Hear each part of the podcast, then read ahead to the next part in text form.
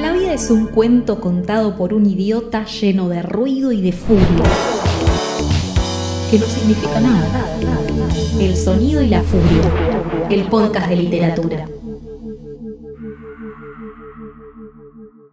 Damas, caballeros y otros. Abre sus puertas el bar del sonido y la furia. Autoras y autores suben al escenario para presentar sus obras, lanzamientos y hablar de lo que más les gusta. Libros y literatura. Acomódense, beban una copa y disfruten.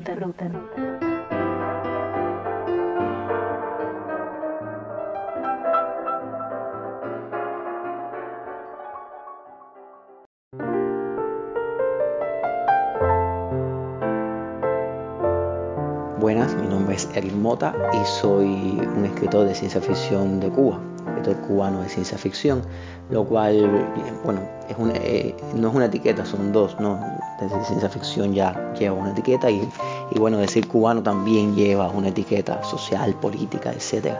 Y bueno, si, si lo vemos así, podría decir que soy un escritor de ficción especulativa del Caribe o un escritor de fantástico de La Habana y, y, no estaría mintiendo en ninguna de los tres y al final bueno las etiquetas son eso no eh, ayudan a vender libros y ayudan a, que, a que los teóricos eh, se crean que están entendiendo a, lo, a los artistas ¿no? y, a los, y, a los, intelectuales lo cual no es del todo cierto en fin soy un escritor de La Habana de Cuba pero que siento que tengo muchos eh, elementos identitarios con el resto de los escritores del Caribe en, en, este sentido.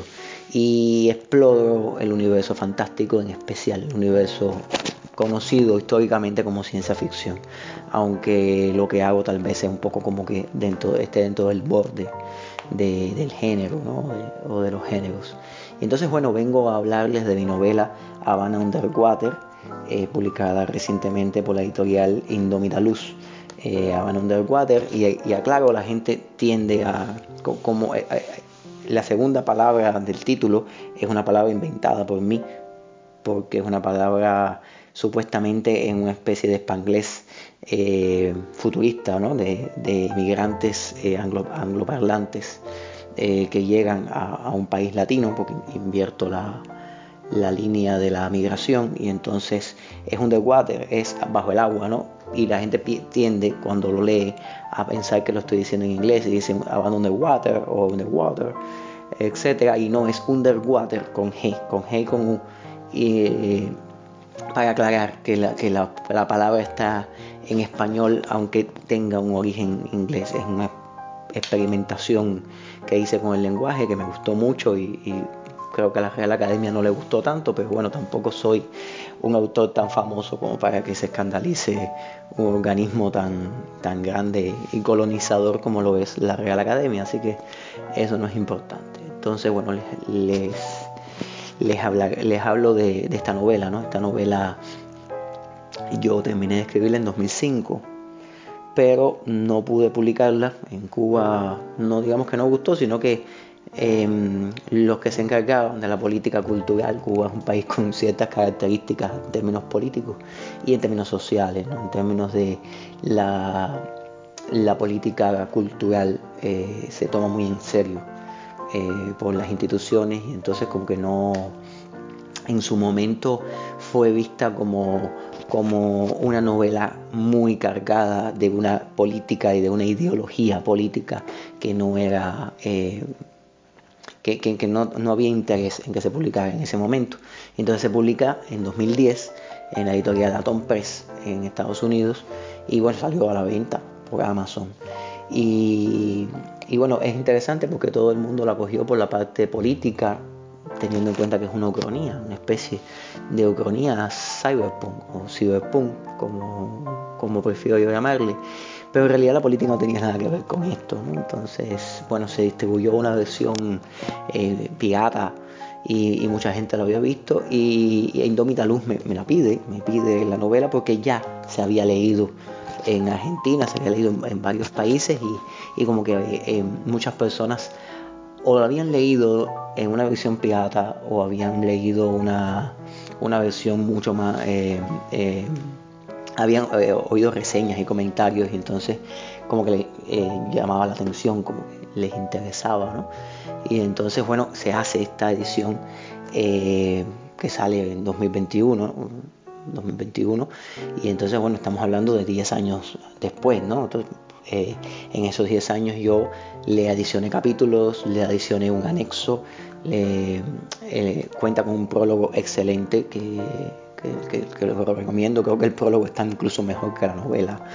Y, y entonces el, pues resulta que de, de qué va la novela, ¿no? Entonces, eh, podría aproximarse a que es una ucronía, es decir, un universo en el cual existe una existe una línea de tiempo alternativa, o sea, que pasaría así, en este caso que, que hubiera pasado si la Unión Soviética gana la Guerra Fría, destruye los Estados Unidos, los Estados Unidos se fragmenta, se vuelve un país pobre del tercer mundo, eh, los, eh, los, soviéticos empiezan la conquista del espacio al, estilo soviético, ¿no? en gran escala, con una especie de migración espacial, y entonces Cuba, que era un aliado de la Unión Soviética, eh, bueno, lo fue mientras la Unión Soviética, en el mundo real lo fue mientras la Unión Soviética existió, pero en este mundo imaginario siguió siendo aliada de la Unión Soviética, pero la Unión Soviética lo dejó atrás en, en, su, en aras de conquistar el espacio. Y entonces estamos hablando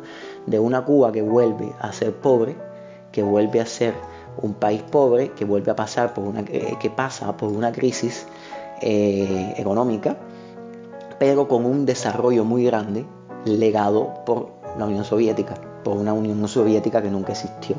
Y entonces esto es como, es como un canto a lo que fue una de las crisis más grandes que ha tenido mi país, que ha sido el periodo especial, que fue como una especie de, pequeña, de pequeña gran depresión que ocurrió en, Cuba mientras eh, a, raíz de la disolución de la Unión Soviética. Entonces eh, es una historia cyberpunk, una historia con, con, estos elementos, pero es un cyberpunk, yo le digo que es un cyberpunk distópico, es un cyberpunk socialista y el elemento que, muchas personas han considerado que, es eh, el más llamativo de esto es que eh, introduzco deidades afrocubanas, o sea, deidades del panteón yoruba eh, existente en, Cuba, deidades afrocubanas, las meto dentro del, dentro del ciberespacio, de este universo.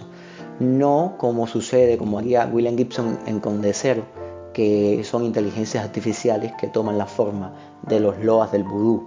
No, no es esto aquí realmente.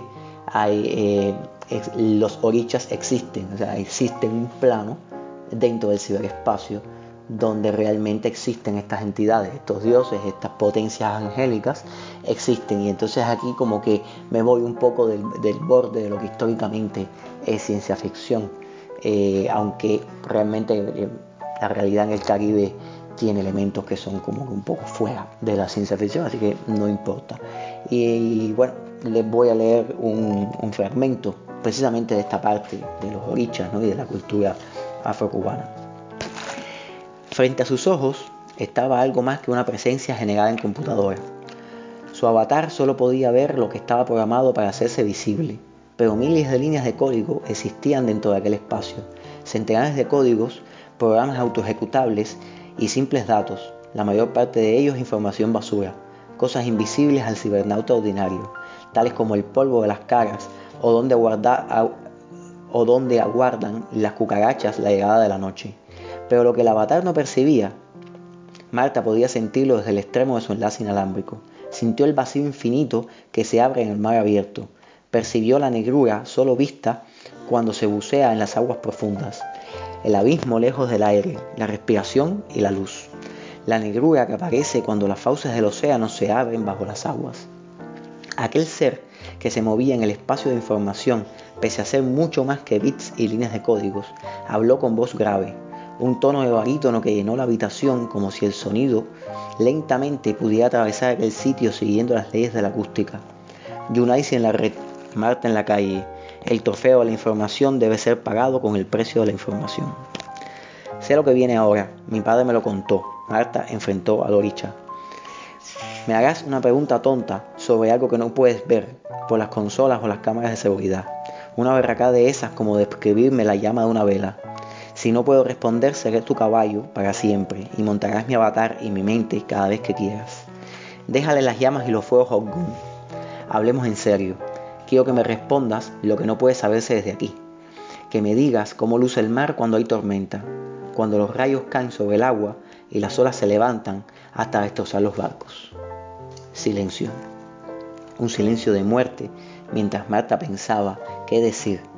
Su padre le había contado lo que pasaba a quien no respondiese. De muy niña la había llevado a conocer gente ingresada en mazorra de por vida, gente que conocía a su padre, grandes hackers de antaño que, le hicieron, que se hicieron los cabrones con un oricha. Y nadie jode a un oricha, al menos dentro de la red. Esa fue la condición para que su padre la dejara conectarse. Era como si le dijera, a partir de ahora puedes hacer lo que quieras y los límites los pondrás tú misma. Pero no debes olvidar que siempre hay límites. Y mira lo que les pasa a los que los transponen. Lo sabía muy bien y le daba miedo. No estuve nunca en mar abierto, pero sí te puedo decir lo que se siente cuando el mar abraza La Habana, allá en Underwater, donde el muro del malecón todavía es alto, mientras el horizonte está negro y la niebla de la lluvia cae a lo lejos. Las olas llegan hasta los restos de las casas y golpean las fachadas como un puño de salitre que se destroza. Las olas corren por las calles, desbordan el viejo alcantarillado y crean surtidores de agua en medio de las avenidas. Tú que has viajado por la red, dime si desde las consolas de todo el mundo puede escucharse el rugido del mar, como un animal hambriento, sentir su calor de amante en celo, o el salitre que nunca escapa de nuestros labios y nos obliga cada mañana a caminar hacia la costa para volver a contemplarlo. Podrás controlar más variables que nosotros, negociar con las inteligencias artificiales, ser adorado como un dios, pero yo he estado allí, donde las olas se rompen, y he recibido el beso tibio del mar de La Habana. Ninguna de esas cosas podrás sentirlas jamás. No es un dios, estás preso en tu océano de pulsos binarios, como nosotros lo estamos allá afuera.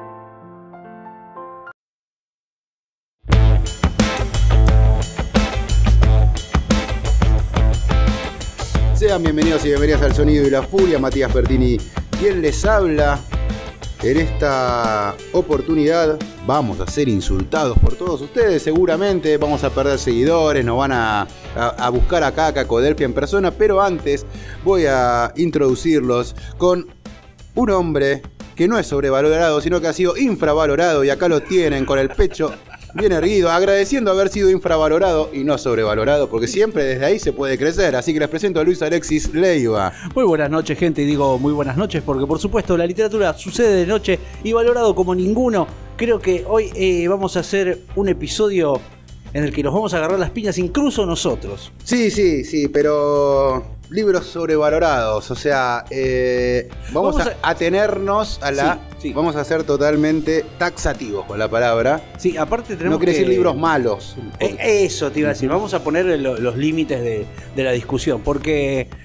Una cosa es que sea sobrevalorado, pero no, no, quiere decir que sea un mal libro. Yo tengo acá un libro que me encanta, ¿eh? Ahí está. Bueno, a mí también. Me encanta, que lo he leído dos veces. Mira pero eh, está totalmente inflado. Ahora, eh, ¿a qué pasa? Por ejemplo, después voy a ahondar en los casos puntuales, pero digo, ¿por qué se sobrevalora un libro? Bueno, ahí hay culpa de críticos. Las editoriales te diría que está bien, obviamente que van a ser las editoriales y no es inflar lo que, lo que están promocionando, ¿no? No, claramente, claramente, sí. No van a decir, eh, acabamos de publicar la nueva novela de Luis Alexis Leiva, que, no es mejor que la anterior, pero que bueno. Algo que decir. La verdad que está más o menos. Sí, sí, no, no es lo mejor de él, pero lo publicamos igual. No, te van a decir, bueno, es la novela más exótica, más, eh, no sé, van a decir... publicamos para completar la serie, ¿no? Te dicen, no, pero no, porque la verdad que es una porquería el libro. Entonces, bueno, obviamente que no vamos a entrar en temas de editoriales, aunque obviamente tienen mucho que ver también. Pero eh, en el caso este de críticos que han puesto determinados libros como, no sé, lo mejor del año, lo mejor del lustro, lo mejor del siglo, lo mejor de lo mejor. Claro, incluso son eh, muchas veces son libros que eh, quedaron en la memoria de mucha gente, no por alguna razón que uno no entiende y que se, se los cita cada rato, ¿no? Se toma como y que han envejecido mal, también pasa eso, ¿no? Hay libros que con el tiempo Ese sería otro 3 versus 3 también. Libros que han envejecido mal. Y bueno, Libros claro, o sí, autores que han envejecido mal. Empezando por Iorio, digo. bueno, sí. Pero bueno, sí, sí, sí, viste. eh, Creo que un poco va por ahí también, ¿no? Que no son, no es que estemos hablando de libros que sean feos. Pero hoy pasa algo particular. Antes de que nos larguemos sobre cada uno lo que ha elegido, creo que pasa algo particular que es muy difícil no decir una cosa maravillosa de algo sin que crean todos los demás que es, que, que es malo. Viste que hoy no, no parece que no hay puntos medios. No, no, claro, decís, no me gustó la última novela de tal y ya es como si hubieras dicho que, no sé, que es una persona horrible. Claro, o que te diga, no me parece tan buena. Eso para todo el mundo quiere decir que es mala. No, no es así. No, bueno, hoy va a ser un claro no ejemplo de eso. Hoy, no es, hoy un programa sobre eso, precisamente, ¿no? Claro. Libros que no están tan güeros como los han querido decir, por lo menos para nosotros, y que eh, por ahí puede ser el mejor libro del mundo para otro, y no, no digo que esté mal lo que ese otro está Claro, u otra claro, está claro. percibiendo, digo, está bárbaro. Ot- otra cosa que quería poner así como, como, como puntos para no pasar eran que eh, no quise traer libros demasiado clásicos, porque algunos libros tienen su importancia histórica más que su importancia. No, yo traje eh, un literaria. clásico. ¿no? No, pero más, más viejo que eso. Yo estoy hablando. obvio, sí, claro, no, a eso no voy a- Digo, Digo, sí, ponele digo, el lazarillo el de. Tormes. Claro, no, bueno, para matarte. Tendría que irme acá automáticamente. El sonido y la furia de Faulkner. Claro, claro. No, eh, pero ponele, no sé, eh, yo pensaba Bueno, en. Eh, Sí, el lazarillo de Tormes. ponele, el Bueno, Lazarillo de Tormes. demasiado claro. Y sí, sin embargo, el Lazarillo de Tormes es buenísimo. El por sin campeador, decís. Ese, ese quería decir yo, el sin campeador. Que si bien. ¿Qué le vas a decir? Un libro que ha resistido más de seis siglos, bueno, Aparte- evidentemente a- tiene algo. Aparte porque llega un momento en que son textos que casi son eh, antropológicos, ¿no? Son, No, claro, son libros sí, que, sí. que implican otra cosa más allá del texto en sí y, y que han dado bases para un montón de otras cosas de, de- de otra literatura que, le sucedió. Las Entonces, 99 novelas de Honoré Balzac, Claro. ¿viste? Bueno, bueno, las mil y una noches, no todas esas noches estaban buenas. No, bueno, señor. De hecho, solamente recuerdo una. Claro, la primera, después me olvidé de esto. Recuerdo 99, 100 noches y un amanecer. Claro, sí. Buen Cómo me dolía la cabeza después. Mil y una noches y dos amaneceres, ¿viste? Hubiera sido un buen título. Claro, mil y una noches y unos dos amanecer. Bueno, algo por ahí. Claro, no, no vayamos por ese lado, ¿no? Porque No, porque bueno, son libros que ya digo, si más de 100 años y siguen vigentes, bueno, ahí está la respuesta, por algo siguen siéndolo, o sea, ya tienen un peso. No, Tampoco eh. voy a hacer, o sea, pues por eso distingo entre sobrevalorados, que es distinto a libros que no me gustan, o que Claro. no me atraparon, o que a Claro, mí no me... claro, claro. Porque qué sé yo, no voy a decir ahora que En busca del tiempo perdido de Proust porque yo no me enganché, está sobrevalorado ni nada, no, es un librazo, es una obra maestra. Claro, O sea, ¿qué- qué- ¿cómo me puedo ¿Qué voy a decir? eso? Que yo no, no transcurrí eh, como quería el camino de Swan, bueno, está bien. Claro, Problema claro. mío. Claro, porque vos andabas, vos querías la ruta Por eso, no es subjetivo. digo, hay subjetividad, por supuesto, pero tampoco son tres libros que no me gustaron porque sería una estupidez. Claro, claro. Así que eh, eso también hay que tener en cuenta en que esto no es como estamos acostumbrados en las redes, que todo es me gusta o no me gusta y nada más. Viste que no hay puntos medios, es me Lo gusta que o no me menos gusta. importa acá si nos gusta o no nos gusta. Claro, acá, acá empieza ya el tema en, en cuanto a, bueno, esto estuvo tan bien, no estuvo tan bien, eh, cuánta importancia tiene, cuánta profundidad literaria tiene realmente. Vamos a ir por ese lado tratando de ser un poquito más objetivos de lo, de lo, de lo que uno espera, pero bueno, tratando de, de también poner un punto en que, bueno, che, bajemos la, la moto de acá que no está para tanto este libro. No es para tanto. En un poco esa idea es. A ver, vamos antes a sacarnos encima los que quedan afuera. Ah, dale, dale, dale. Sí. Estoy pensando, yo no traje a Henry Miller, que tiene bocha de seguidores, tiene hay gente que es fanática Los de sus trópicos libros. de cáncer, los trópicos de Capricornio. Exacto, sí, yo arranqué leyendo Sexus, me parece, o alguno de los trópicos. Y la verdad es que no me enganché, no encontré, o sea, hubo demasiado sexo en muy pocas páginas y como que me quedé perdido. Este, no, no no entré, viste, cuando no entras en un libro y digo, o por ahí porque lo hagan, por ahí también pasa eso, digo, hay autores que si vos los agarras en una etapa iniciática de lectura te van a volar la cabeza y por ahí si lo agarrás con ya unos cuantos libros encima, le Claro. pasa lo que por ahí me pasó a mí ese momento, que digo, siento que esto ya lo leí o siento que no o sea, que no no me dice nada hoy, ¿viste? También depende mucho del momento en que uno lee un libro. Claro, Eh, claro. y por eso no, no lo traje, además porque no llegué a leer una novela completa y porque creo que le debería volver a leerlo o debería dedicarle más tiempo porque es un autor que digo, mucha gente lo, lo, lo considera, entonces digo, bueno, deberé eh, darle una segunda oportunidad o buscarle un tiempo para entrarle, entonces bueno, por eso no lo traje, Claro. y lo menciono. Yo hubiera, yo hubiera po- podría haber traído también a mm, las novelas de Bukowski, Bueno, sí. ¿no? Como diciendo, bueno, che, no- Mujeres está muy bien. sí, sí, mujer. Bueno, y después pero todas las mujeres- otras son parecidas. Sí. pasa mucho eso. A ver, no quiere decir que está buenísimo, te pasa algo con eso, es buenísimo. Ah, o sea, que si te pasa sí. algo con un libro, para nosotros está todo perfecto. Ahora, sí, no era para tanto, ¿no? Sí. Digo, bueno, ahí, bueno, yo te ahí había dicho uno anteriormente, estábamos preparando las cosas, no me acuerdo cuál te había dicho. Que había quedado afuera. Ah, no te acordás si era local o Eh, no, no me acuerdo, no me acuerdo. Pero bueno, nada, sí. eh, hay, hay varios así que, que- uno dice, bueno, no, este libro no era para tanto. Ahí creo que también tiene que ver la, la editorial también, porque en su momento de anagrama cada cosa que publicaba de Bukowski le ponía como 25 carteles y sí, bueno, está bien, qué sé yo, ahí me parece que va más por ese lado. El Sí, marketing sí. alrededor y demás, y él, bueno, era un autor que ayudaba mucho también al marketing, entonces pasó eso. Pero bueno, mujeres sí está bueno y después todas las otras, la verdad que si leíste mujeres ya está, digo, no. no hace falta demasiado, claro. Ahora, si querés coleccionarlas, está muy bien. Eh, después, bueno, locales, como para venir para este lado, qué sé yo, eh, autores que han venido con bombo y platillo. Bueno, Yossi Jabilio, por ejemplo, lo menciono. A mí- Claro, a sí, mí, así, directamente. a mí no me pasó demasiado. Claro, No leí Pequeña Flor, que es el que mejor crítica tiene de él. mira. Eh, pero después otros que he leído, la verdad que no enganché, no, no entendí o no, pasó por, otro lado. Sí, Mira. Así que podría mencionarlo como local, que digo, bueno, Claro, no era- A mí no. quedé afuera de esta. Sí, sí, sí. eh, ya que te metiste contemporáneos también. Eh, no me. Ponele, no lo traje, pero digo. No, no me pasó lo mismo con Confalco. Siempre lo, lo nombro. No, pero los cuentos son muy buenos. De Sí, la novela sí, sí, está pero bien, sí, la, novela, la, última Bueno, novela, más bien, que nada, Los. Llanos. ¿no? Que hay algo como una movida de marketing que yo la entiendo y está bien, y es anagrama y bla, y. ¿no? Pero la verdad que me pareció con una totalmente menor, sin ninguna, ninguna importancia. No tiene, como que no tiene ninguna trascendencia. ¿no? Claro. no pasaría Pero nada. aprendiste a eso. cultivar un poco, por lo menos. Sí, aprendí que las tu- babosas eh, se las puede espantar con ceniza. Ah, bueno, está bien. ¿Viste? Ese tipo de cosas. Algo aprendiste. No, pero los cuentos, bueno, sí, como cuentista es una bestia Claro, claro, bueno. Ujú. Claro, yo decía de los llanos, prácticamente, eh, eh, eh, directamente no me pareció, digo, no, no está tan bueno. La verdad que.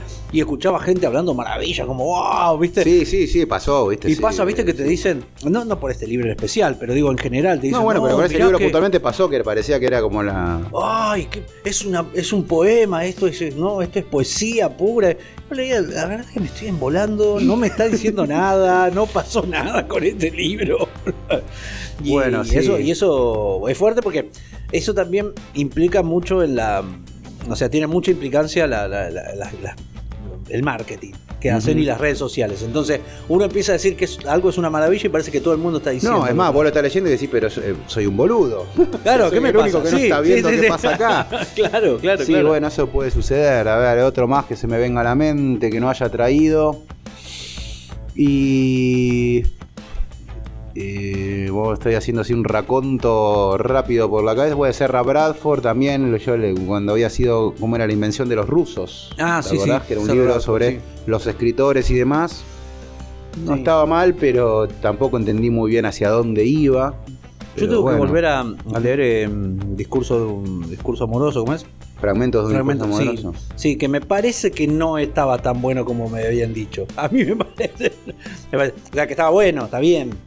Pero no sé si lo. Sí, no, yo también, sí, pero no, qué sé yo, si vas a agarrar a Bartes, agarra otras cosas. Claro, claro, claro. Vas a no, no iría por ahí. Bartes ahí. claro, digo, Bartes sí, es tan bueno que ir por esa parte me Sí, parece. yo lo, lo empecé dos veces y lo dejé dos veces. Ah, mira, ya. Como son fragmentos, es Claro. eso. Digo, no.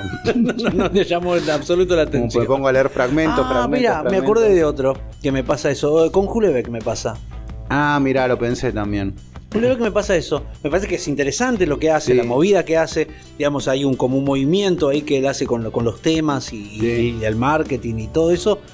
pero como escritor, como... como... Pasa que con Julebeck ahí tenés el problema de la traducción, ¿eh? Mira, yo le- lo consulté a gente que habla, me dijeron, no, así escribe, ¿eh? Ah, bueno, ok.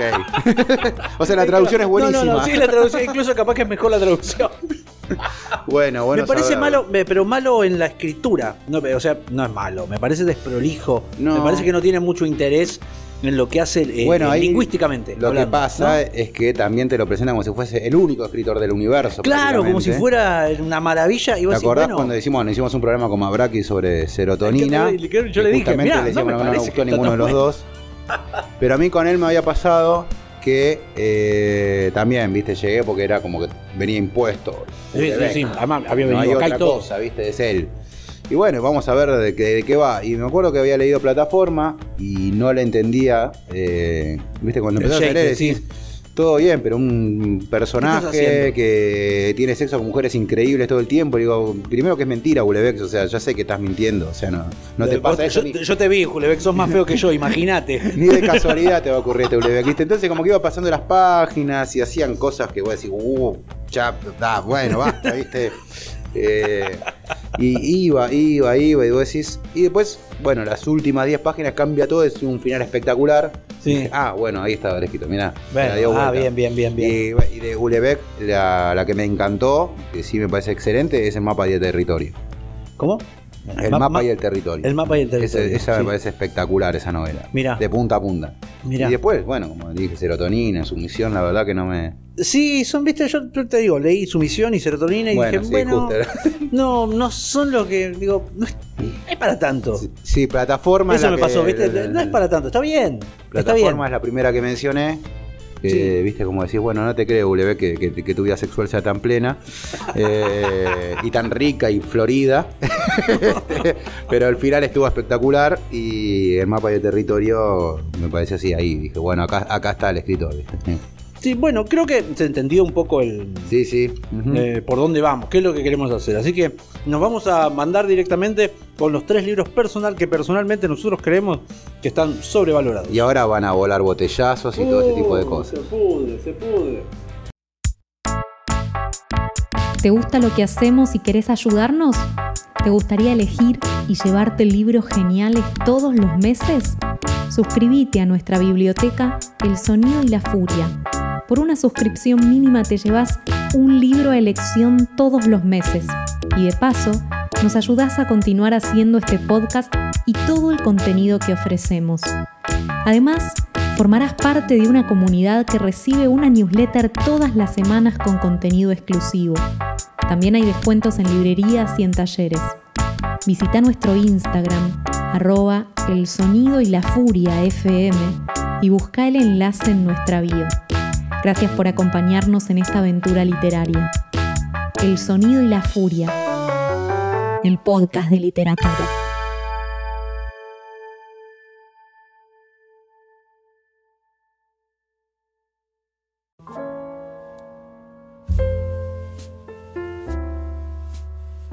Y empezamos entonces. Ya le digo a la horda a Iracunda, por favor, hemos puesto dos barricadas acá en la puerta de Tranquilo, para que no entren. Le pedimos a la reta que ponga sus barricadas que, tam- que también le salen. Yo encima atraje uno que tiene un fansboy atrás. Uh. O sea, tiene. Ah, sí. Son peores que, no sé, que las fans de Justin Bieber o de Harry Styles. O sea, Ah, yo voy a hablar de un autor acá y me Claro. van a reventar. Ah, me van a reventar. los- Pero bueno, voy a arrancar con uno más tranqui. Bueno, ya quiero dale. va a querer. Bueno, el bueno, camino. bueno, no, señor. ¿Qué hace? Y porque sí, son ortivas, ya, ya nacen así, con el corazón ortivo. ¿Qué hace, señor? Encima traje una edición gasoil, gasoil. Porque yo en realidad tengo los de Kerouac, tengo el compendio de anagrama y ¿Por no qué, iba a traerlo ¿por porque era qué muy la grande. carretera? ¿Por qué en el camino? Porque, bueno, vamos primero. Eh, La carretera no es. la este es de libro, McCarthy. este libro está presentado como el libro fundacional del rock, Bueno. como el libro por el, o sea, los Beats en general son los autores que le dieron la narrativa que luego tuvo el rock. No digo que no sea así, no lo voy a discutir, pero ¿qué me ocurrió? Que empecé a leer en el camino la primera vez y la verdad que la traducción que conocemos es Ah, bastante es muy difícil. Es muy fea. difícil. Es muy- eso Así es todo la leí, no me pareció eh, nada del otro mundo, por eso digo lo de sobrevalorado. Pero sí enriquecido porque vos sabés que los personajes de ahí son Barrow, son Ginsberg, entonces todo eso le da un color que él lo eleva. Claro. Porque vos le pones rostro a esos personajes y decís, bueno, ahora tiene un poco más de onda. Pero creo que si le sacás eso, la verdad que no. En sí, en sí te parece que no, no. No, no, no tiene, de, no tiene nada novedoso. Más allá de que esta idea, bueno, de, de hacer la América, qué sé yo, viste, ya viene desde De antes. también, claro. sí. Ya viene de antes. Preguntarle a Hernán Díaz, que hizo una novela también sobre eso en el siglo XIX, basada en el siglo XIX, o sea que ya se recorría la América. Y después, bueno, sí, obviamente el alcohol, las drogas, el jazz le dan un color, pero me parece que lo que lo sostiene es eso y no la literatura. Me parece que Voy a- tiene voy a abonar- mucho color, pero poco texto. Voy a abonar a lo que decís vos, voy a abonar a lo que Sí. decís vos. Eh, uno va buscando drogas y no hay. No encontrás. Exacto, Bueno, además, No eso me lo estaba guardando. Claro, sí, sí. ah, perdón. te- te- No, no, me lo estaba guardando. Me anticipé, me anticipé. Porque después voy a retomar esta idea también. eh, esta, tema, esta idea de no de contarla, pero no ir hasta el fondo. Entonces, ¿para qué la contás si no vas ah, a.? está bien. Que está, bien. yo entiendo que obviamente uno hace un libro eh, tan referencial y dice, bueno, no voy a contar las miserias de la gente. Bueno, entonces, o usá otros personajes, o, pero no, no, le, no le quites a la, a la obra. A la obra dale todo, no, no le quites, no le, no le antes escatimando. Entonces, Mirá, sí. sumado a eso, eh, lo leí la primera vez. Estaba bien, digo, no, no, no, no lo hubiese traído con esa primera lectura, pero la leí en inglés porque dije, bueno, voy a, Ah, mirá. Voy a eh, dar el paso siguiente, porque la verdad que la traducción es muy mala. Entonces dije, bueno, porque está llena de pitillos, de chorreos y de demás gilipolleces. Entonces dije, la voy a leer en inglés. Y en inglés no la pude terminar, me pareció un moplo. ¿Ah, sí? Sí, aburridísima. Arranca muy bien porque la arranca justamente de la siguiente manera. Conocí a Dean poco después de que mi mujer y yo nos separásemos. Acababa de pasar una grave enfermedad de la que no molestaré en hablar, exceptuando que tenía algo que ver con la casi insoportable separación y con mi sensación de que todo había muerto. Con la aparición de Dean Morarty empezó la parte de mi vida que podría llamarse mi vida en la carretera. Antes de eso, había fantaseado con cierta frecuencia en ir al oeste para ver el país, siempre planeándolo vagamente y sin llevarlo a cabo nunca. Acá ya ese arranque de me separé de mi mujer, la enfermedad y aparece un amigo que me vuela la cabeza, Claro. decís, bueno, esto va a tener un ritmo y va a ir a mil por hora. Y no pasa más que alguna entrada en algún que otro club de jazz y que están todos negros que los miran a ellos blancos como que se va a pudrir todo. ¿Qué carajo hacen Y acá? ese Dean Moriarty que es un personaje que tiene todos los colores, que anda todo sucio y se anda arreglando las heridas de la mano con pañuelos y vendas y es un zaparrastroso y que es él una inspiración sin hacer nada. Sí, siendo él nada más. Claro, es un personaje súper que uno dice, bueno, explotalo ese personaje, tiene todo. Y no pasa tampoco. Mira, Ni no- no siquiera lo lo mejor de Kerouac, sí. la, ca- la carretera. Así bueno, que tampoco, también es cierto, también es cierto. No sería lo mejor. Bueno, Los Vagabundos del Dharma es mucho más laburada, me parece, un mejor texto. Eh, los suburbios no lo tengo tan presente. tiene otro contexto, digamos. Los vagabundos del Dharma tiene otra, otra Sí, profundidad. sí, por eso, sí, sí. Sí. Así que bueno, eh, lamento, igual fue el primer capítulo del Sonido y la Furia, ya por 2015, así que... Ah, el primero El fue, primero ¿no? que grabamos fue La Carretera, sí. mira, mira, mira, Eh, qué bien. sí. Sí, no, a ver, no digo que es una porquería ni Claro, nada, claro, claro. simplemente que me parece que estás totalmente inflado y que no es un libro que sea un, como se lo suele presentar, uno de los principales libros de la literatura norteamericana del siglo XX, ni de casualidad. Gracias igual que Kerouac por todo. Sí, sí, sí, no, mira, yo, yo lo defiendo un montón. mí Me hubiese encanta. encantado irme de joda con... Más no sé si me lo hubiera bancado. A Kerouac sí, yo creo que sí, a Kerouac sí. A, a Barrows no me lo hubiera bancado. No, bueno, o sea, con, con Barro no puedo pasar ni un mediodía. Barro, y Ginsberg había sido un, de- un denso, un pesado. Eh, me se te hubiera tirado encima, te hubiera Sí, que- querido sí. transar a cada rato, Sí, se ponía a bailar. Sí, sí. Divertido igual. Obvio, te cagas de risa, pero bueno, viste, después de dos horas por ahí ya era un poco denso. Estás un poco de, estás un poquito pesado, Valen. Yo Ah, bueno, dejate de joder. ¿Cómo ¿Eh? vas a traer ese autor? Hablando de todo un Vos poco. querés que te vayan y te, te ametrallen acá en la esquina. A mí me disculparán, es uno, es uno de mis autores favoritos para colmo. Mm. Te lo voy a decir. Pero Salinger, No, esto ya es demasiado. el DJ Salinger, Sí. el DJ Salinger, con El cazador oculto o el guardián entre el centeno. eh, Depende de la traducción que tengan, supongo que la que tienen es el guardián entre el centeno. Es una novela eh, típica iniciática, vamos a decir la- los valores que tiene como, como eh, que, que son Hemos clásicos. hecho un capítulo también de. Sí, de este sí, sí. libro. Donde es, estamos hablando de que, bueno, es casi la inventora o algo así, casi que, digamos, pionera en inventar y en retratar a un adolescente. Algo que no sucedía. Por eso, le, Antes- por eso la discuto, porque digo, bueno, es Eso, novedosa, eso vale, tiene eso vale, sí, algo sí, sí, que sí, le da sí, un estamos- por sí solo. Eh, Es el fucking Salinger, o sea. Ah, bueno. pero, pero a ver, ha sido libro de texto de toda la literatura norteamericana. Durante muchos años, muchas décadas, se daba en los secundarios, lo cual ya lo empieza a bajar. Para mí ya empieza como. ya- si ya lo empezás a dar obligatoriamente, estás queriendo decir algo y en la novela no, está, no es así. Digamos, no, es, es justamente un chico que abandona el colegio Sí. Que abandona el colegio, que quiere irse, que, odia a la sociedad, pero no es tan rebelde tampoco y no es tan buena. En realidad empieza a cobrar más sentido la novela para mí cuando empezás a entender que, que Caulfield no es, es... un insatisfecho de eh, mierda, Sí, básicamente. no, un pero que no es un adolescente, sino que él es representación de un loco de guerra. Y un Ah, loco que vuelve de la guerra. Empieza bien, a tener sí, más sí. sentido. Ahí pero sí. como no fue así, Ujú. como no fue tratado así Es generalmente. solamente un adolescente caprichoso. Claro, es un adolescente que no sabe lo que quiere, que, viste, y está bien, digo, eh, eh, ¿Qué está adolescente buena. acaso sabe lo que quiere? Claro, está buena, está bien, pero no es tan buena. ¿Entendés a eso voy. Que no, no, es no es lo buena. mejor de Salinger ni de casualidad. Eh, ni a palos agarraría el libro. eh, quiero leer a Salinger, no empiezo con esto. No, no, Digo, bueno, hoy- cuentos, hoy ¿no? agarro Salinger, digo, quiero releer Salinger. Salinger cuentos. de Voy a los cuentos y voy por, después por la. Fran ¿cómo y es? Sui. Claro, voy por ahí. Voy Sí. por ahí. Voy con lo que vino después, incluso, ¿no? Justamente después. Los nueve cuentos primero. digamos. Levantad carpinteros. Las vigas del tejado, Qué sí. traducción Sí, sí. espantosa. Sí, sí, imposible saber cómo, qué, qué quería decir, sí. Eh, pero bueno, me parece que. Y, y aparte, a ver. Fran y Sue estaba bueno, la tendría que releer, pero me acuerdo que estaba bueno. Tenés que, tenés que pensar que si fue un libro que inspiró un asesino, está sobrevalorado, ¿no? Digo, no puede ser. Si, si, si a Chapman le pareció suficientemente inspirador para ir a pegarle un tiro a, a John Lennon. Creo que cualquier es excusa le varía, en Estás realidad. del orto, claro, claro. No The valía Catcher tanto el in libro. the Rye es una canción de Guns N' Roses también, del disco Chinese Democracy. Bueno, claro, sí es un libro. También totalmente sobrevalorada, si querés la sumamos. bueno, sí, me parece que no es eh, el gran texto que dicen que es y, o, que, o que se quiere imponer como que es, ¿no? Y, igual a- creo que a estas generaciones ya no llegó este libro. También pasa eso. Me parece que este libro ya no llegó. Yo calculo que si vas a cualquier librería y preguntás a Salinger, te encajan ese, ¿eh? Sí, sí, por supuesto, pero digo... Más que nueve cuentos. Pero digo, no, por ejemplo, como, como el libro que voy a tratar en el próximo. Bueno.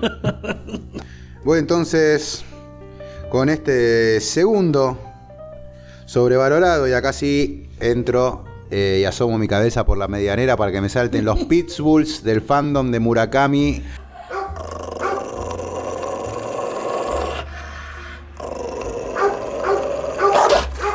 A Y querer encima hay muchos, encima hay por muchos. eso, sí, hay muchos y muchos de este libro puntualmente, que es Muchos, muchas y muchas. Porque de, todo todos los tipo, géneros, sí, sí, de sí. todos los continentes. Es Tokyo Blues, Norwegian Wood, que... A ver, ¿qué me pasó? Es, mm, si no es la primera novela de Murakami, debe ser de las primeras, debe ser la segunda, no creo que pase de eso. Murakami escribe bien, por supuesto, es súper ganchero, te, te lleva, tiene personajes que, que te van atrapando y, y- y te tiene ahí. En ese sentido, obviamente que es un muy buen escritor.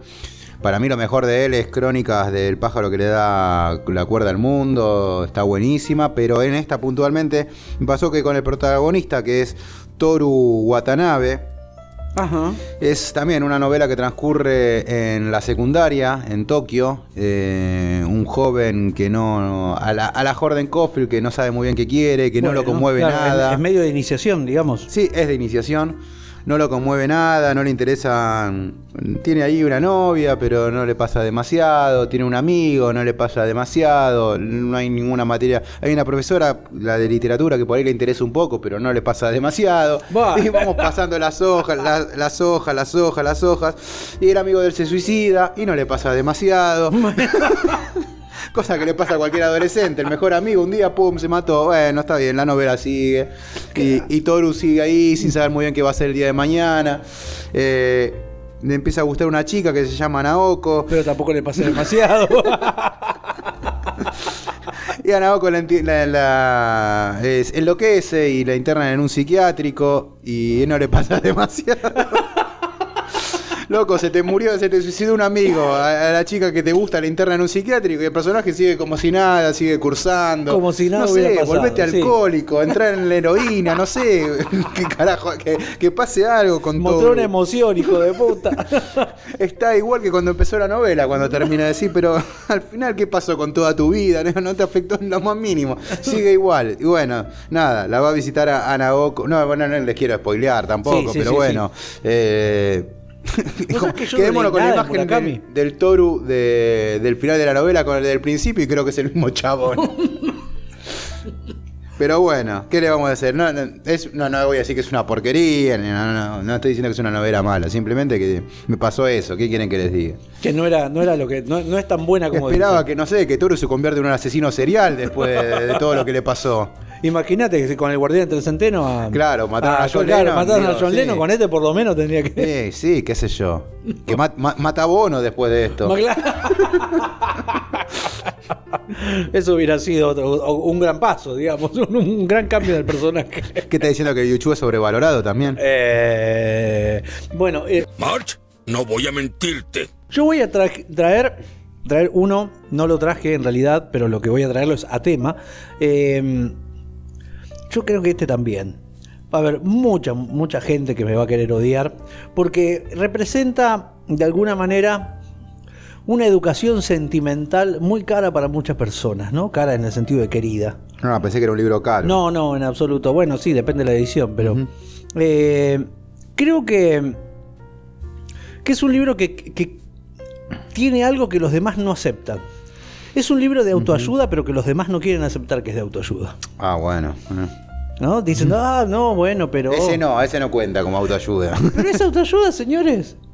¿A Es totalmente moralista, es totalmente eh, eh, infantil, eh, sencillo, o sencillo desde el punto de vista incluso de, de- de que es un, de- simple, es una no, no tiene demasiada profundidad real, que aparenta una, una profundidad y realmente no lo es tanto. Está lindo, obvio, es lindo, Sí, con lo que significa eso. nada más. Nada más que ¿No? Estamos hablando del Principito. por No, supuesto. sos una basura, sos una basura. de Anthony de, de Exosperry. Eh, no es un libro realmente bueno.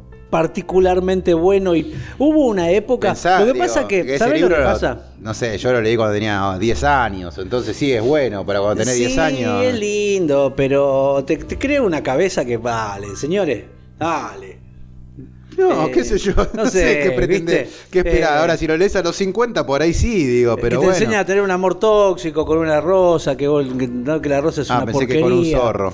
No, no, con el zorro, el zorro no se La deja. amistad, sí, el sí. zorro no se deja. Si te, si te, no, mirá las cosas que le tira. No, está bueno ese principito. no quiero hacerme amigo tuyo porque a partir de eso dejará de ser un zorro para ser único en mi vida. Bueno. bueno, ok.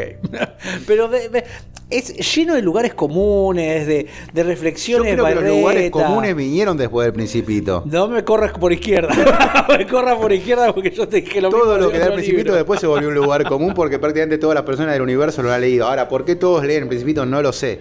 ¿Por qué leen el Principito? ¿Por qué? No, no es que está mal que leas el Principito. Yo leí Juan Salvador Gaviota. O sea, yo Eh, tampoco bueno, tenía sí. gran.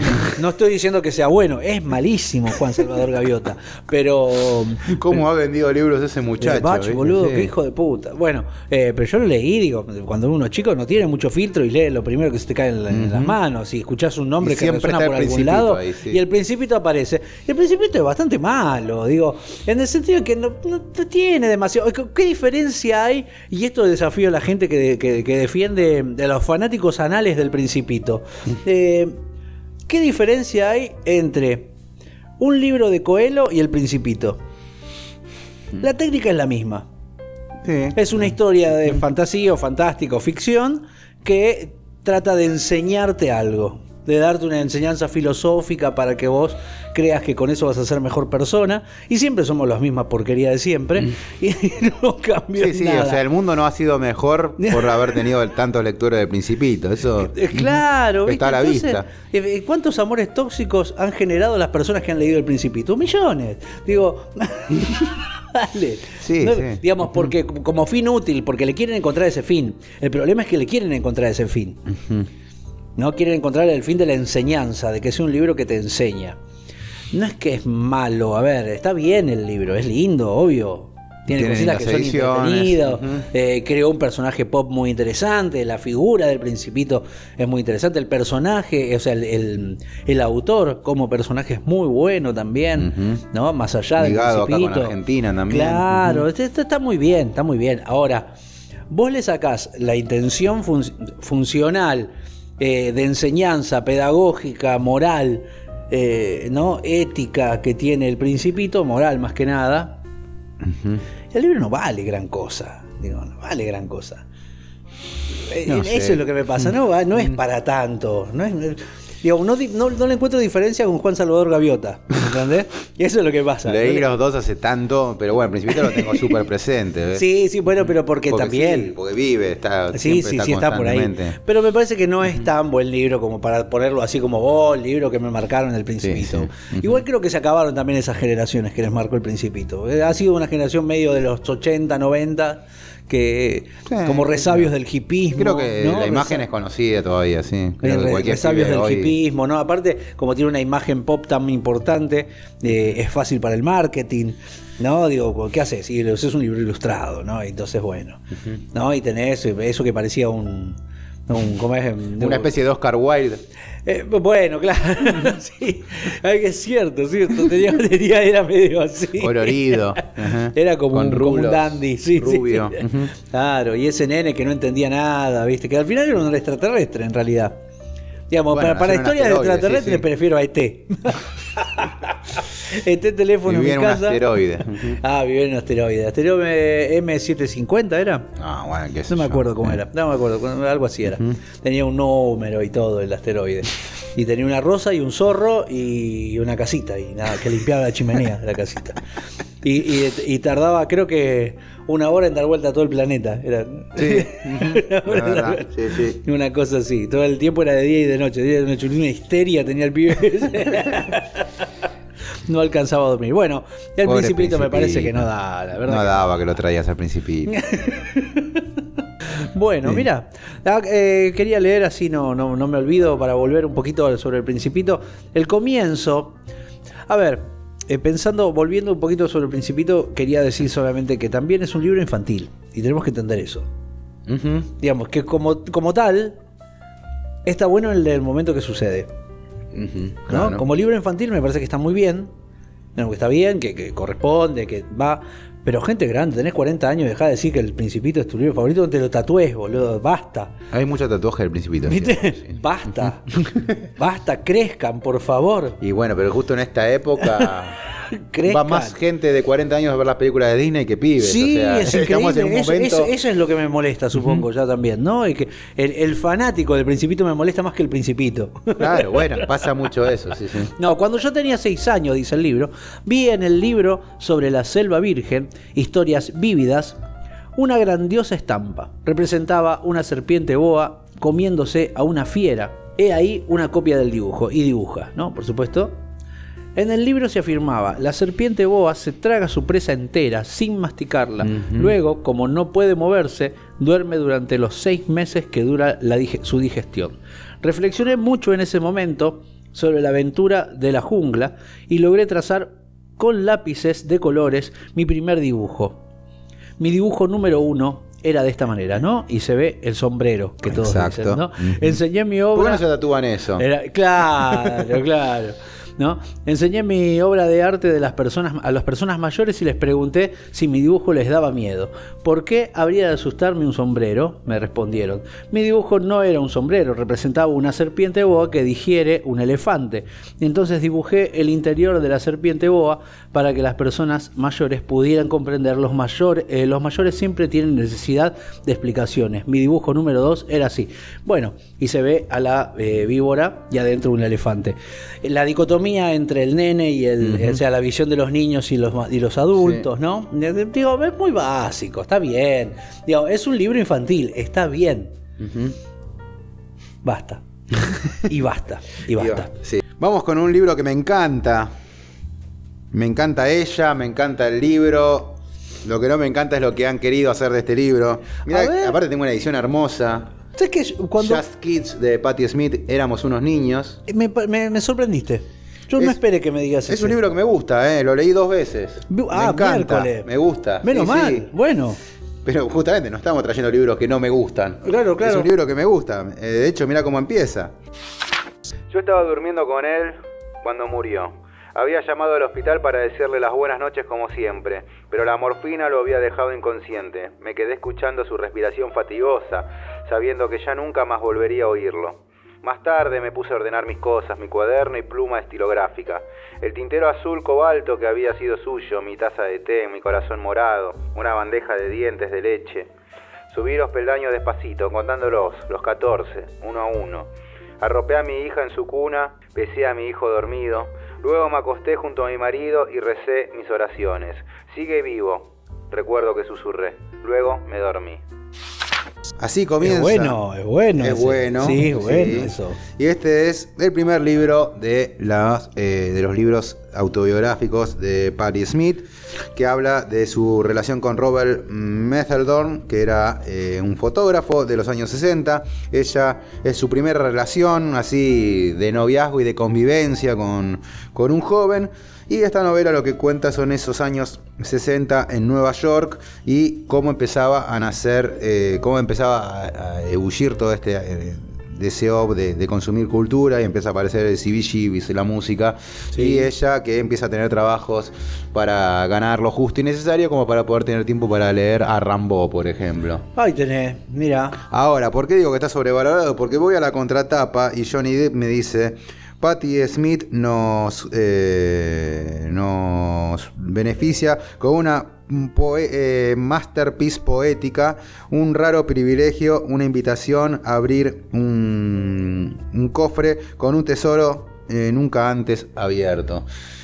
Digo, bueno, para, masterpiece, digo, o sea, una obra, poética. Después, no sé, han dicho la mejor novela del siglo XXI, el libro más esperado de. Digo, bueno, a ver, la lees está, como te digo, a mí me gusta, es un libro que lo leí dos veces, no una. Claro, eh, claro. y lo leí principalmente por toda la de info que Pocos libros has leído dos veces. Porque me gusta Patti Smith y porque está bueno, es como compartir o sea, vos cuando vas leyendo el libro sentís que estás caminando a esa Nueva York con ella al lado y demás. Ahora, ¿por qué me parece que no es el mejor libro de los últimos 50 eh, años o el, último libro, el mejor libro de la generación Beat que aparece publicado 40 años después? Bueno, porque lo mismo que con Kerouac. Acá no aparecen drogas, o sea, el Patti Smith no es que te cuenta y te, te cuenta las miserias, no, es una, una narración amena, queda bien con todos. No, no dice ninguna cosa como que, no sé, que digo, esta relación que iban y venían, un poco porque era una, una, época también de fluir sexual y que uno se iba, desaparecía unos días, esto y lo otro. Más que alguna discusión chiquitita, no pasa nada, y vos decís, mm, se deben haber matado más de una vez, o sea, pero está bien, no lo cuenta, no tiene por qué contarlo, digo, pero bueno, si no lo cuenta es como que queda ahí medio como un che, ¿y qué pasó? No, para tanto. Vos querías ver reviente y no había. Y es que, a ver, los que hablan del gran libro, justamente porque decís, bueno, te va a contar el reviente de los años 60, de los años 70, de qué pasaba en las calles, o sea, Digo, todos sabemos lo que pasaba en esa época también. Y no. que era reviente en serio, ¿no? Claro, claro, claro, Pero bueno, no pasa. Si van a buscar eso, no lo van a encontrar. Yo tampoco lo fui a buscar, pero eh, no me parece que sea, como se lo ha querido eh, mencionar, como uno de los libros más importantes de los últimos años. es un buen libro, pero no es más que otros, por Ahí ejemplo, está. ¿no? Podrías encontrar otros mejores. Y si me decís, no sé, recomendame 10 libros del siglo XXI de la literatura eh, estadounidense, y bueno, este no va a estar. Mi- Mira, directamente, no va a estar. No, no va a estar, no, no. No, es un libro que es- a mí me sirve como anécdota, sirve para si sos fan de Patti Smith la vas a pasar re bien. Pero si buscas eh, una crónicas, digo crónicas de lo que fueron los años 60 y los años 70 en Estados Unidos, y es verdad que es bastante tibio. Digo, si vos te decís, bueno, crónicas de época, y bueno, las crónicas de Pedro Lemebel del Chile de los años 80, de Crónica del Claro. Sidario, bueno, ahí tenés una crónica bien cruda de lo que fue esa época. Acá casi que no pasaba nada en Nueva York. Mira. Tranqui, muy tranqui todo. Ibas al CBGBs, lo más tranqui. Claro, te tomabas un vinito y volvías. Claro, sí, te sentabas en caminando. sillón. No, la- toda la gente tomaba agua mineral. Claro, nadie. es como una versión. Algún que otro zarpado se abría un vinito. Claro, uh, qué loco ese, mirá, Sí. se abrió un vino. Es como, no, es como Rapsodia Bohemia, la película, ¿no? Uh, La, sí. la película que, que le sacó todo lo- Sí, sí, sí. el nivel de drogas que tenía esa Sacaron gente. toda la jeringa de arriba de la mesa y pusieron la cena. Y ahora voy a buscar, mientras tanto, y vos vas a, Mati, vas a, vas a llenar los silencios, eh, un libro de otro libro de otro autor que a mí me gusta muchísimo, no mucho, muchísimo. Tanto, tanto casi como Salinger, aunque me representa más que Salinger porque es argentino. A ver. Estamos hablando de historias de cronopios y de fama Oh, de Julio. Don Julio Cortázar. Sí, sí, Julio sí, Cortázar es uno de los autores que más me gusta, que más me, me conmueven. Lo pensé, pero por 68 modelo para armar. Ah, qué difícil también. Qué difícil. qué Era difícil. como la segunda rayuela, ¿no? Claro, pero ese no tuvo tanto éxito de todas maneras. No, Eso es no, lo que no, pasó. no, no. El problema, creo que pasa lo mismo que con El Principito. Van ligados con esto. Fueron libros de una época donde los hippies flasheaban con El Principito y diciendo, oh, qué buen libro, y quedó en la cultura como que El Principito era un libro recontra filosófico. Y eh, Historias de Cronopios y de Fama quiere decirte cosas. El problema con ese libro, para mí, no solamente es que es infantil, Sí. en el sentido de que está pensado para que sea para niños, lo cual no está mal si hubiera sido transparentado como tal. Pensar que a Cortázar ha quedado subyugado como eh, el gran cronopio. o sea, ha sido Claro, absorbido hasta claro. por su propio libro, que no es lo mejor de él ni de casualidad. To- Totalmente. Y es un problema porque mm, es un libro que, si bien es ingenioso, es divertido, tiene cositas que están bien, Sí. digo, no deja de ser un libro moral. Es el último libro que leí de Cortázar, ese, miramos. Mira. Con ese fue Mirá. el último, el último que adquirí incluso de él. Mira, no, yo leí otras cosas también, pero bueno, no importa. Digo, eh, que O sea tampoco me lo eran tan guardé para el final al pedo. Claro, te guardaste para el final, pero te quedaste con un mal sabor de boca, digamos, con ese. Porque tiene cosas, eh, justamente eso, creo que tiene el problema de que quiere enseñarte. No está todo el tiempo diciéndote, es, es como si fuera el padre del soltar.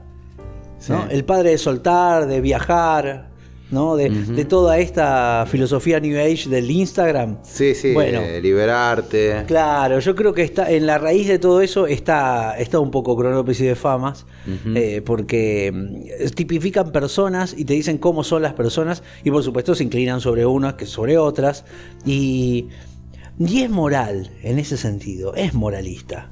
Te está diciendo que vos no tenés que ser un oficinista, tenés que ser un artista, prácticamente te está diciendo eso, no tenés que ser esta especie de histérico que son los cronopios. Pasa que tengo que pagar el alquiler, Julio. Claro, Julio, ¿qué onda con vos? boludo? Por eso soy un oficinista. Claro, ¿qué te pasa? ¿No? Eh, entonces, me parece que es un libro, por un lado, infantil, lo cual no estaría mal si hubiera sido vendido como infantil.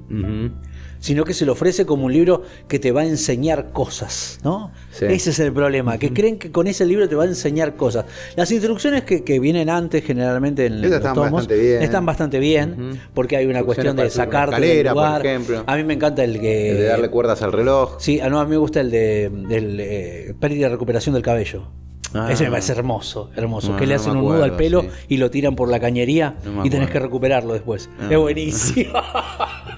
Abrir la canilla y después tener que Me empezar. acuerdo de esa idea de que cuando te regalan un reloj, en realidad te están regalando una trampa, ¿no? Ese es muy bueno, Es sí. Eso, eso es totalmente vigente Eso es un hoy celular. porque es un celular. Es un sí, sí. celular, Totalmente. A partir de ahora vas a vivir para ese reloj. Sí, sí, sí, Y ese reloj te va a manejar el tiempo. y te So- va a decir so- cuándo tenés vos- que despertar. Cuándo Vos tenés sos el regalo para el reloj, te decía. Sí, sí, es una Y bueno, genialidad. eso es exactamente aplicable al celular hoy. Sí, ese está muy bien, pero Cronopios y Fama ya es, me parece, un poco ñoñería, ¿no? Se convierte en medio ñoño. Y bueno, es sí, que sí. Ahí empieza la cursilería de, de- de Cortázar que tanto le machacan, que está ahí y no en otros, justamente.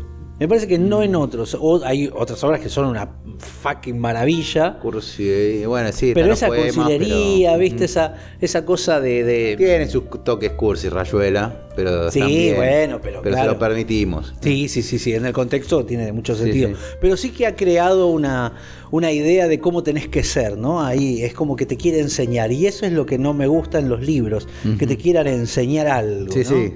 ¿No? Que se pongan por encima de para decirte cómo tenés que ser. Y a veces eso está tan aceptado porque tiene que ver con una moda, con un movimiento, con un, no, ahí mucho mayo del 68 está ahí, ¿no? Ajá. Bueno, es esa época. Es esa sí, sí. época, claro. Entonces ver, ya estamos- todo lo mejor de Cortázar había sido publicado. Claro, claro, sí, sí, sí. Creo que eh, Hasta eh, después todo- del, viene después después de del los perseguidor me parece que el Co- Cortázar no pudo mejorar después. O sea, Bueno, está- va, después Rayuela, Perseguidor ¿no? viene Rayuela y Viene viene Rayuela. todos los fuegos del fuego. Ah, tenés sí. razón. Uh, no, sí, bueno, sí, no, no, está bien, perdón, perdón. Sí, sí, Todavía le sí, sí. quedaba algo. Después viene este y es verdad, ya pues, si hubiera terminado todo en todos los fuegos del fuego hubiera estado bien. Porque Qué bueno vino, que está todos los fusos el fuego. vino Sí. este, vino 68 modelo paranormal, libro de Manuel y ya. Claro, ya empezó en- como- fue todo al sí, carajo. sí, y después vino los cosmonautas. De la cosmopista. Sí, los au- autonautas de la cosmopista. Exactamente. Bueno, Que pero- nadie quiere llegar hasta ahí. No, yo tengo una, igual tengo una edición muy linda, También se dedicó, ilustrada. se dedicó al amor, a viajar y a la, y a la política, sí, a la política, tal cual, tal cual. Y no más que eso. Déjame que No se puede en el medio de todo eso escribir, no, no ser que seas Trotsky o el Che Guevara. Que... Claro. Que- ¿Cómo, te, cómo haces para prestar atención a las cosas después, no? Va, vamos a leer alguno de los eh, de los Mi querido cronopios. Cronopio. Claro, el querido- enormísimo cronopio le decían, ¿no? Enormísimo cronopio. Eh, a ver, quiero saltar, saltear, como te decía, lo de las, Sí, las sí, las- instrucciones, las están muy bien. Es un libro bastante cortito, igual. Sí, sí, sí, se consigue. El, el que Bueno, lo quiera disfrutar está bueno, ¿viste? La mitad Eh, del Parque Rivadavia son libros de Cortázar. Sí, Y la otra mitad son libros de García Márquez. claro, más o menos. Esos son libros que no, es imposible no conseguirlos. Eh, Y por eh, corriente ni me quiero ni asomar, digo. No, pero pero son libros que se consiguen enseguida. Sí. Eh, aparte se han reeditado muchísimos, así que hay ediciones se viejas siguen reeditando incluso, no hace mucho los había editado Alfaguara, si no me equivoco. Claro, ves, tiene, tiene también ocupaciones raras, que no está mal. Tiene unos raras. pasajes, ahí es donde aparecen los cronopios. Sí, sí, sí. A ver, que, que estoy llegando porque tenés que pasarlo, ¿viste? La tía, los posta- postagrises, a ver, bla, bla, es casi sobre el final. Sucedió que un fama bailaba tregua y bailaba cátala delante de un almacén lleno de cronopios y esperanzas. Las más irritadas eran las esperanzas porque buscaban siempre que los famas no bailen tregua y cátala, eh, sino espera, que es el baile que conocen los cronopios y las esperanzas. Los famas se sitúan a propósito delante de los almacenes y esta vez el fama baila tregua y baila cátala para molestar a las esperanzas. Una de las esperanzas dejó en el suelo un pez de flauta, pues la esperanza, como el rey del mar, están siempre asi- asistidas de peces de flauta. Y salió a imprecar al fama diciéndole así. Fama, no bailes tregua ni cátala delante de, de este almacén. El Fama seguía bailando y se reía. La esperanza llamó a otras esperanzas y los cronopios formaron corro para ver lo que pasaría. Fama, dijeron las esperanzas, no bailes tregua ni cátala delante de este almacén. Pero el Fama bailaba y se reía, para menoscabar a las esperanzas. Dejaron caído al lado de un palenque y el Fama se, queda- eh, se quejaba envuelto en su sangre y su tristeza. Los cronopios vinieron furtivamente, esos objetos verdes y húmedos, rodeaban al Fama y lo compadecían, diciéndole así, cronopio, cronopio, cronopio. Y el Fama comprendía y su soledad era menos amarga. Gracias, vuelvan pronto. Pero, gracias, vuelvan pronto. Me imagino a Borges leyéndolo. diciendo, ah, pero qué poronga es esto. Menos Dice, mal que me quedé ciego, dijo. Ah, bueno, pero, pero, ah, caramba, pero qué poronga es esto. algo así, algo así. Perdón, Julito, pero la verdad que todo lo que es Cronópis y Famas es dijo. bastante malo. Bastante Dijo malo. Cortázar, publiquenlo, me hago unos mangos, me voy ¿Qué al me carajo. importa? Hago una boludez y esto lo van a comprar igual. Sí, olvidate.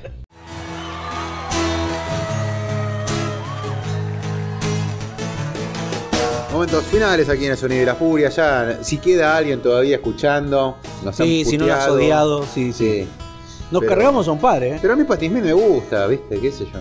Sí, a mí también me gusta. Obviamente, Salin y Cortázar me encantan. Pero bueno, por ahí se enoja porque no diga que su libro es lo mejor publicado en los últimos 50 años de la literatura estadounidense. Escuchame. Eh, no, pero en serio, nos cargamos un par, ¿eh? cargamos un par de libros. Le pegamos lindo. Hemos derribado un par de mitos. Sí, tal cual, tal cual. Mitos que. Pero nos han llegado dos libros en este caso. Sí. Cada vez recibimos más libros en realidad. Por todo suerte, el tiempo. sí. qué por bien, suerte, qué bien, sí. qué bien. Yo estuve mangueando esta semana también. Ah, bien, bien, bien. Corresponde. Corresponde. Arranca a ver qué tenés ahí. Yo tengo patadas en la boca, tengo acá. Y después del, después del programa que acabamos de hacer es entendible. Después de haberle pegado el principito, no, vinieron sí. ¿Sabes qué? y me dieron patadas en la boca. No, no entres a Instagram por tres meses porque No, no. va a reventar. M. Conur es eh, una autora eh, nueva, muy jovencita, que sacó este libro Patadas en la Boca. No sé para qué lo estoy mostrando si no estamos filmando ahora. Bueno, está bien, Eh, yo lo miro igual. Sí, sí, claro. Eh, Odelia, fue Odelia, ga- eh, editado por. Odelia, sí, es una editorial muy linda y que ganó el premio Novela Bienal Arte Joven de Buenos Aires 2021-2022 en un concurso donde vos tenías que presentar una novela sin terminar. Ah, y la Y publicaron la, así. y la terminabas, Ah, ¿sabes cómo? mal. No, y Ah. sabés que la, y la terminabas, si ganabas, la terminabas en el taller de Roncino. Ah, bueno. O sea que muy bien, muy bien, muy bien. Y, y bueno, así que esa fue la ganadora, Patadas en la Boca de M. Conur, que también tiene una página muy interesante en Instagram que se llama... La M no sabemos de qué es. No, eh, es que en, el, en Instagram tiene una página que se llama um, Conur Maps, que tiene una, que está buenísima, te la recomiendo un montón. Ah, porque mira. son fotos sacadas del Google, del Google Map, ¿viste? En el conurbano es donde hay un montón de situaciones rarísimas captadas por el Google Maps, es muy buena, es muy buena. Mirá. Pero bueno, así que esta chica Conur ha editado Patadas en la Boca por ed- editorial Odelia, ganadora del premio Novela Bienal Arte Joven de Buenos Aires. Y bueno, habrá que darle una oportunidad. Y Sí. yo ya tengo a alguien que ya le hemos dado muchas oportunidades y le seguiremos dando. Porque nunca defrauda, No, no sí, sí, defrauda. Gran, gran laburante de, de la literatura, el señor Luis May. Que tengo acá un libro con la cara de Gardel y un vidrio roto que es Cada día canta mejor. Cada día canta mejor Luis May. Sería lo que leo Ah, acá. mirá, lo que según se lee ahí. Según que- se lee acá es como la de eh, el mejor, el artista más grande del mundo, Juan José Becerra. Bueno, en esa línea, lo único que sabemos es que Luis May cada día canta mejor. Muy bien, muy bien. Bueno, vamos, vamos. por Factotum Ediciones, que también eh, tienen algunas joyitas la gente de Factotum, así que por eso siempre le- les damos la. Los recibimos con gusto. Perfecto. Eh, también queremos recordarles, ya lo habrán escuchado por ahí, que bueno, que nos se pueden suscribir a nuestra a nuestra biblioteca, el Subir la Furia, lo estamos necesitando un montón, como todo el mundo, para poder sostener este espacio y todos los espacios que estamos abriendo eh, con, con nuestro podcast y los videos en YouTube. Así que pueden buscarnos en el avión de nuestro Instagram. Entran, se suscriben y no solamente se van a suscribir, sino que se llevan un libro todos los meses a elección de los más de 200 que tenemos en nuestra página. Así que pueden ir y eh, formar parte de esta comunidad que estamos eh, haciendo un montón de actividades y laburando un montón. Gracias también a los que ya están suscritos. Y nos vamos a ir entonces, si hablamos de cuestiones sobrevaloradas, nos vamos a ir obviamente con el tema más sobrevalorado de la historia, creo yo. ¿Qué, qué vas a O por lo menos para los que somos de una generación, o por lo menos somos de los 80 para acá, sin lugar a dudas. Se va a llenar de humo todo el estudio de Cacodelfia. Pero nos vamos a ir escuchando Smell Like Teen Spirits de la banda Nirvana, de la banda más sobrevalorada, del disco más sobrevalorado y del género más sobrevalorado de todos. Con esto nos despedimos. Hasta el episodio que viene. Lea mucho, escucha mucha música y si se animan. The song is called Smells Like Teen Spirit.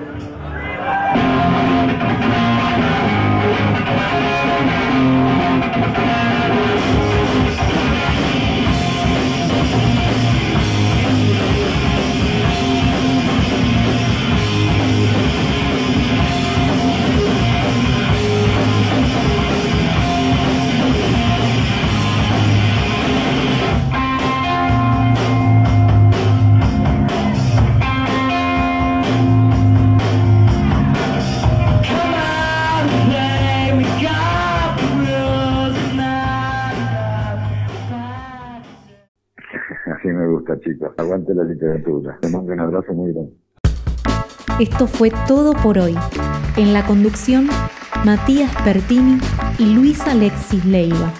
Producción general, El Sonido y la Furia. Voz artística, Cecilia Bona. Gracias por habernos escuchado. Hasta el próximo episodio.